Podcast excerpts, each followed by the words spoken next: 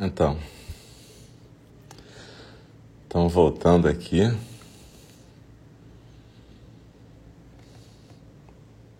Estamos voltando para a nossa prática de da fala do Dharma. Então, boa noite para quem está chegando agora. É, agora a gente vai para o segundo programa dessa noite, que é a fala do Dharma, aqui no nosso Zendô virtual de END. Eu sou o Alcio, eu sou um dos professores do Templo Zen do Cuidado Amoroso Eterno e responsável pela comunidade. E a gente vai agora para o nosso segundo programa, que é exatamente a fala do Dharma, onde a gente está estudando o Aberto ao Desejo do Mark Epstein. Eu lembro que a fala do Dharma é uma forma de zazen, então não é uma aula tipicamente. A ideia não é a gente ficar conversando com o instrutor que está fazendo a fala do Dharma mentalmente. É, a ideia é a gente manter a atenção na postura, na respiração e deixar as palavras dançarem com a nossa respiração. Como fica gravado aqui no Showreel e também nos outros aplicativos, no SoundCloud, quem tiver afim depois pode pegar o livro, ouvir de novo, fazer uma coisa mais didática consigo mesmo. Mas a ideia nesse momento aqui não é essa ideia de uma aula. É uma ideia de uma vivência de zazen, só que com palavras fluindo também. Então a gente lembra sempre que é isso, a gente fica na postura, do mesmo jeito como se a gente estivesse em zazen, em silêncio, com os ombros soltos, o peito aberto, aquela mesma coisa de sempre. Só que aí vai ter uma pessoa lendo e comentando um texto, que normalmente é o que a gente chama de sutra, né? palavras do Buda ou de professores. E a gente no começo sempre faz uma recitação, a gente recita um verso que é para acordar a consciência dar uma chamada na consciência da gente, colocar uma intenção de presença. A gente chama esse verso de verso da abertura do Dharma. E a gente repete três vezes em conjunto. E no final a gente repete os quatro votos dos Bodhisattvas também três vezes em conjunto. E aí eu repito sozinho depois um versinho do Dogen que é para dar um, uma lembrança da gente do que, que a gente deve fazer na nossa vida. Beleza? Então, muito obrigado a quem está aqui. E, na verdade, eu lembro também que essa é a nossa última prática do ano, aqui no nosso Zendô virtual. Depois a gente volta em fevereiro. É... Então, é isso. Vamos começar. E a gente agora vai começar com os versos da abertura do Dá.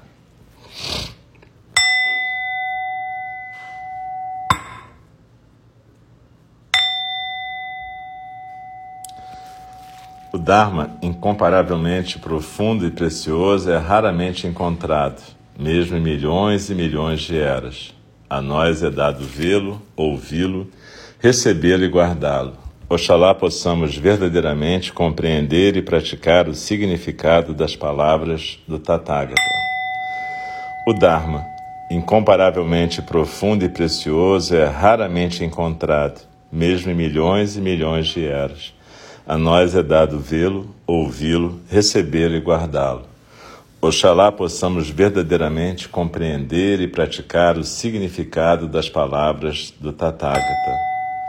O Dharma, incomparavelmente profundo e precioso, é raramente encontrado, mesmo em milhões e milhões de eras.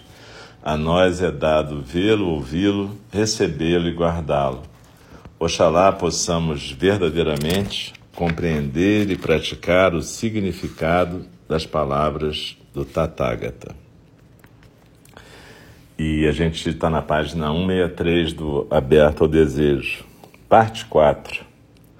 Uma trilha para o desejo. Tem uma epígrafe aqui do Ramayana. Tu és Narayana, que se move sobre as águas. Tu fluis através de todos nós. Tu és Rama e Sita, nascido da terra e de Ravana, o rei demônio. Tu és Hanuman como o vento, tu és Lakshmana como um espelho, és Indrajit e Indra, és o poeta, os brincantes e a brincadeira. E nascido homem, esqueceste disto, perdeste a memória e retomas uma vez mais a ignorância do homem, conforme farás sempre. Recebas bem, portanto, tua cita.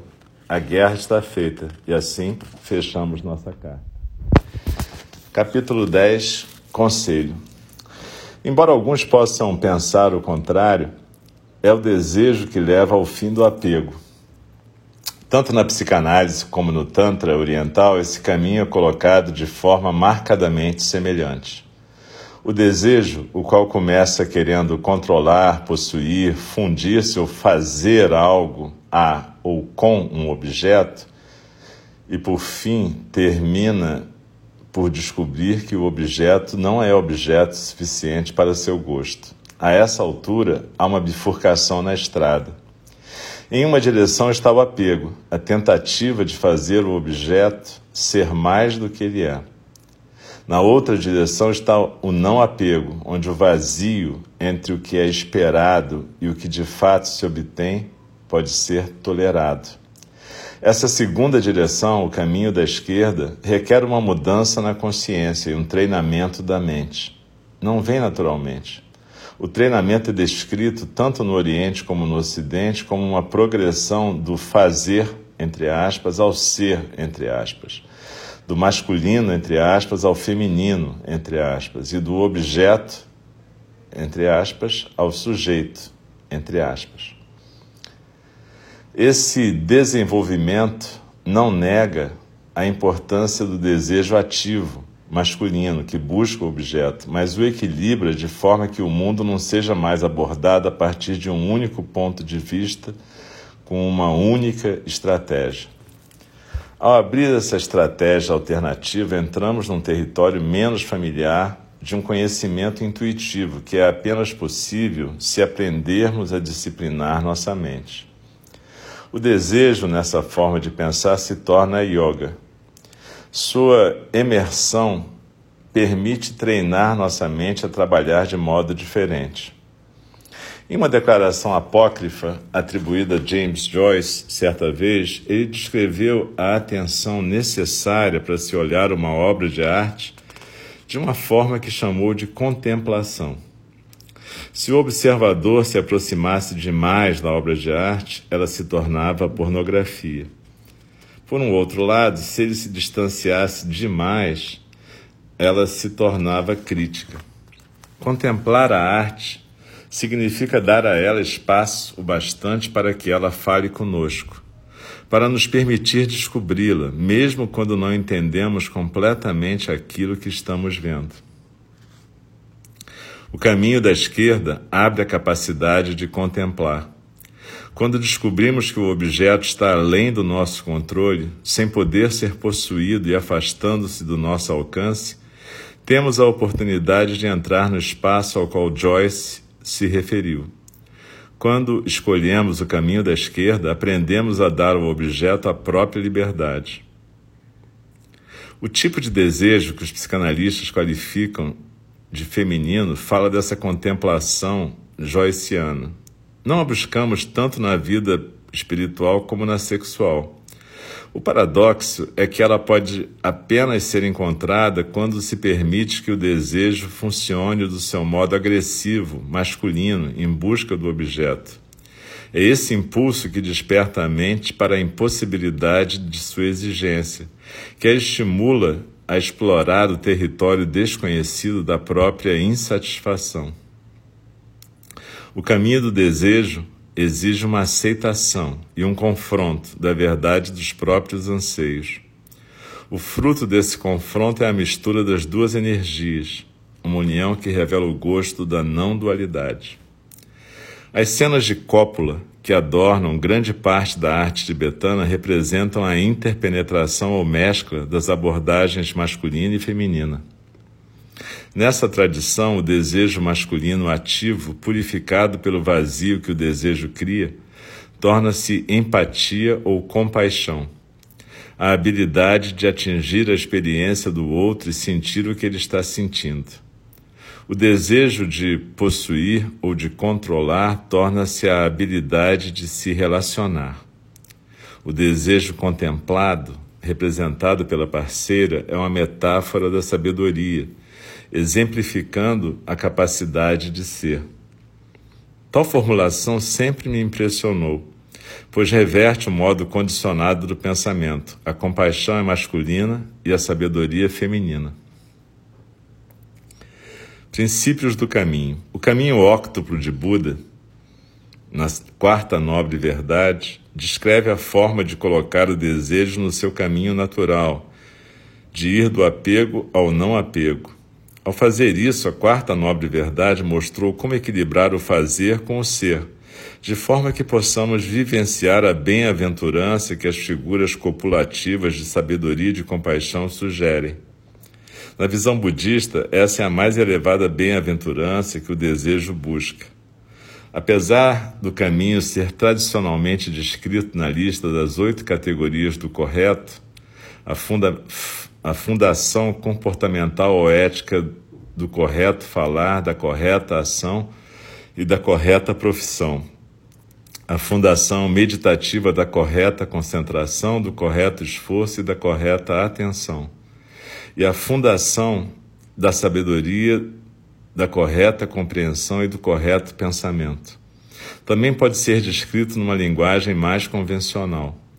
Quando lidamos com o mundo real, pode ser útil ter alguns princípios básicos com os quais trabalhar. Lembretes de como usar o desejo para abrir nossa compreensão e nós mesmos. Ainda que o conhecimento esotérico sobre como usar o desejo erótico para levar a mente a um estado de não apego tenha sempre sido envolto em segredo, os princípios básicos, embora sejam às vezes contraintuitivos, não são difíceis de se apreciar. A beleza da abordagem tântrica, afinal, está no fato de ela poder ser usada em meio à nossa vida normal. No entanto, fazer uso dela exige um malabarismo com os nossos modos de abordar as coisas. Temos de desafiar a orientação fundamental que possuímos no mundo conforme tentamos entender nosso lugar nele a tendência de se identificar com nossa experiência e de separar o eu do outro. Temos de descobrir um modo de abandonarmos uma identificação exclusiva com nossos pensamentos. Sob essa ótica, o primeiro princípio da jornada é aprender a ver o desejo como interpessoal. Tornou-se um axioma fundamental da nossa cultura o fato de termos de, entre aspas, nos responsabilizar pelas nossas emoções, da mesma forma como devemos fazer com nossa saúde física. Mas é interessante que a estratégia de Freud de trabalhar com as emoções adotava exatamente o oposto. De maneira própria, Freud descobriu de novo o que os budistas estavam praticando há milênios: que o primeiro passo na cura do nosso relacionamento com o desejo é vê-lo como um não-eu. Ao tratar de pacientes que estavam completamente sem contato com a natureza do seu impulso erótico, Freud repetidamente os instruía sobre uma verdade fundamental a respeito da natureza do desejo abre aspas, não somos responsáveis pelos nossos sentimentos, fecha aspas, costumava dizer a seus pacientes, enfatizando o quanto era importante para eles mudarem sua instância emocional em relação ao seu desejo. Lembro-me de ter ouvido quase a mesma coisa de Joseph Goldstein, meu instrutor de meditação, em um dos meus primeiros retiros. O que importa não é o que está acontecendo na sua mente, dizia ele, mas como você se relaciona com isso. Freud observou como era difícil para seus pacientes aceitarem a realidade dos desejos sexuais dos quais se envergonhavam e como essa recusa transformava seus sentimentos em sintomas neuróticos. No seu famoso estudo do caso do pequeno Hans, por exemplo, ele demonstra como o menininho, um paciente seu de 1909, que desenvolveu uma ansiedade incapacitante por cavalos depois de uma queda grave, tinha, na verdade, medo dos seus impulsos sexuais e agressivos com relação a seus pais. Hans transferia esse medo aos cavalos e ficava cada vez mais com medo. Apenas ao entender esses tipos de medo, Freud pôde ajudar. Seus pacientes sentiam-se responsáveis demais pelos seus desejos e se tornavam muito críticos com relação a si mesmos.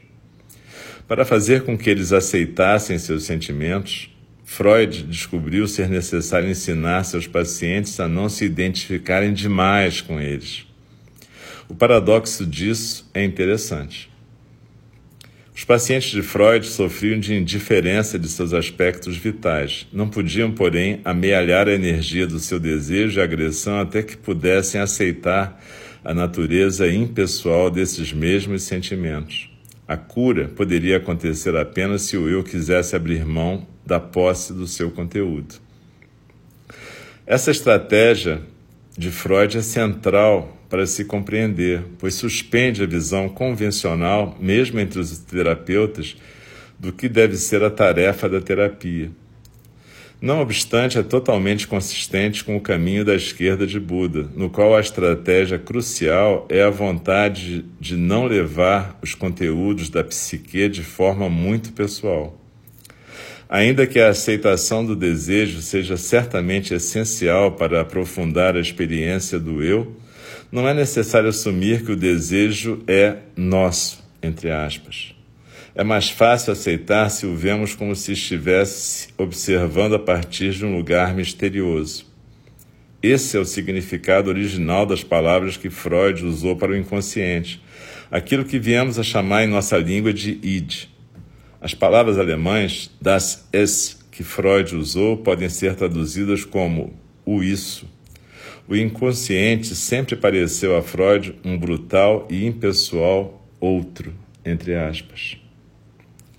Uma vez li no New York Times Magazine uma entrevista com um conhecido psicoterapeuta junguiano que foi um passo além. James Holman, provavelmente o mais completo descendente americano contemporâneo de Jung, assumiu uma posição completamente de acordo com essa visão impessoal, ao mesmo tempo em que concluía sobre suas implicações. Em lugar de parar com o uso de Freud de isso, Hillman tentou atingir o espaço subjetivo contido no desejo. Abre aspas. Muitos modelos teóricos sustentam que raivas, medos e paixões são nossa responsabilidade pessoal, diz Hillman na revista. De alguma maneira, em algum lugar, estão localizados dentro de nós. Meu ponto de vista, porém, é de que, apesar de serem sentidos profundamente e de nós sofrermos as emoções física e interiormente, esse fato não os transforma em nossos. Em lugar disso, creio que as emoções estão lá para nos possuir. Elas querem nos possuir, nos dominar, querem que vejamos o mundo totalmente através da sua visão. Fecha aspas. Hillman estava recorrendo à antiga mitologia na sua declaração, e alguns diriam que esse ponto de vista é ingênuo ou infantil. De uma certa perspectiva analítica, ver as emoções como deuses de antigamente envolve a defesa da projeção, na qual aspectos essenciais do eu são dissociados em forças externas que então são percebidas como estando fora de controle. Mas Hillman estava sugerindo que há mais sabedoria do que projeção na visão antiga. Emoções são como os deuses antigos, ligando-nos à nossa alma. Quando nós as reprimimos, somos completamente cortados e presos aos nossos eus empobrecidos. Mas, quando nos identificamos completamente com as emoções, quando achamos que elas são nós mesmos, estamos deixando os deuses nos enganar. Nos dois casos, na repressão ou na possessão, perdemos a capacidade de querer saber, a qual nossa vida emocional anima. O desejo é um meio de nos manter em contato com esse querer saber.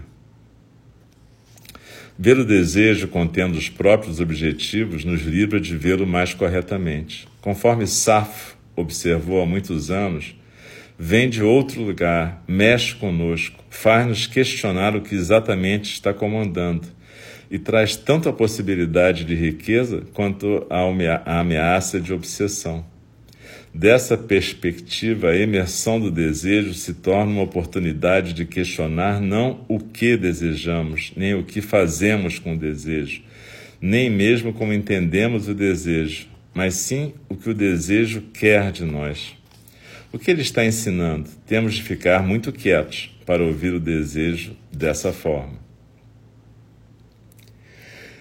E é importante aqui a gente perceber a questão de que, na verdade, a impossibilidade de satisfazer o desejo, porque o desejo começa como uma vontade de possuir o objeto.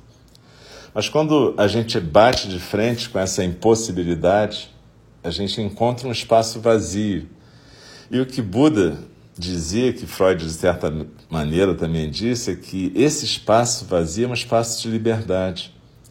A gente tende a preencher ele com angústia, com infelicidade, porque a gente está insatisfeito. O que a gente não entende é quando a gente percebe que o objeto não é possível de ser possuído, a gente pode viver a relação com esse objeto que se torna um sujeito. E essa relação é uma dança. É, são dois sujeitos que estão numa dança bela, como dois átomos que bailam no espaço vazio do universo. E nesse espaço vazio se dá o espaço onde as emoções fluem, se dá o espaço onde tudo flui. Tudo aquilo que a gente tende a querer chamar de eu e meu, porque a gente tem essa necessidade de achar que a gente é tudo, que a gente é essa emoção. E a gente não percebe que, na verdade, a gente é um canal, a gente é um aparelho de sintonizar o Dharma ou a vida que flui pelas veias do universo. Então, na verdade, quando em vez de um sujeito e um objeto, a gente tem dois sujeitos que bailam entre as estrelas, a gente tem a possibilidade de degustar as emoções sem ser achatados por elas, sem ser massacrados por elas. Quando o Buda falava de não apego, ele não estava falando de indiferença. Essa é uma confusão que muita gente faz. Não apego não é indiferença.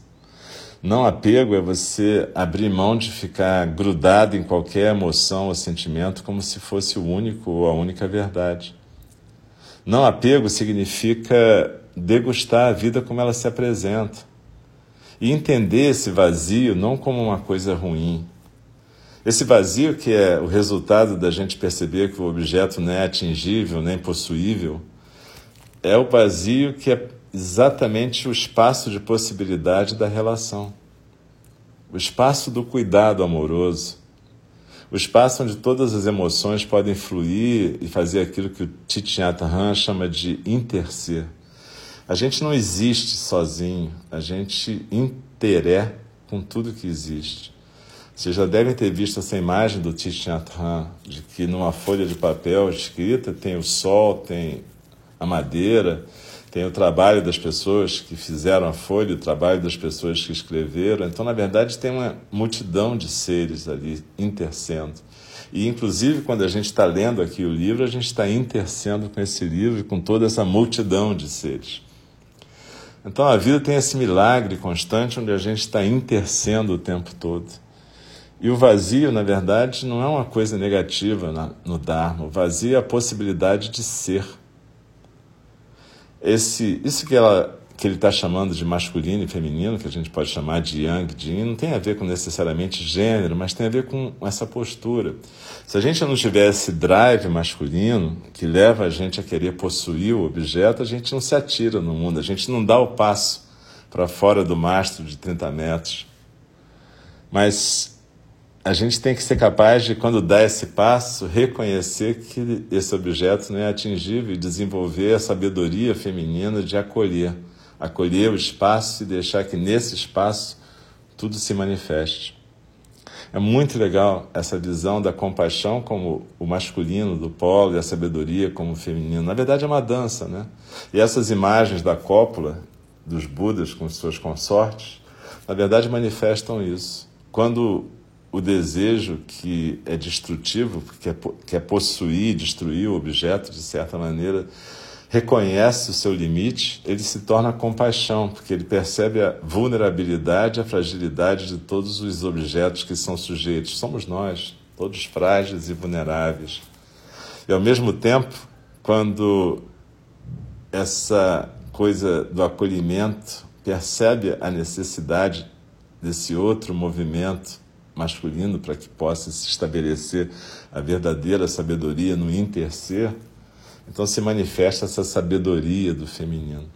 É muito belo e é muito legal o jeito que Buda colocou isso e que, de certa forma, a gente, quando está exercendo uma atividade terapêutica, a gente tem a possibilidade de deixar acontecer. Se você estava na meditação, a gente fala muito que zazen é alguma coisa que acontece, alguma coisa que quando a gente para de atrapalhar, acontece e respira a gente. Então, a gente às vezes quando leva uma porrada, seja o que for, quando dói, a gente se identifica tanto com a dor e com a emoção que a gente de repente concretiza tudo isso e fica muito naquela dor. Há uma diferença entre degustar a dor e se apegar à dor. É, tudo isso é, é mais fácil falar do que fazer, é claro, eu sei disso. Mas é importante a gente ter a intenção, pelo menos, de praticar isso. Essa intenção pode salvar a gente de ficar muito preso na dor ou em qualquer outra emoção, na raiva, na alegria, no desejo, em qualquer coisa. Mas, enfim, que a gente possa trabalhar com essa questão e entender que o vazio que possibilita a relação, na verdade. Então, que a gente possa praticar isso nessas semanas que vêm por aí.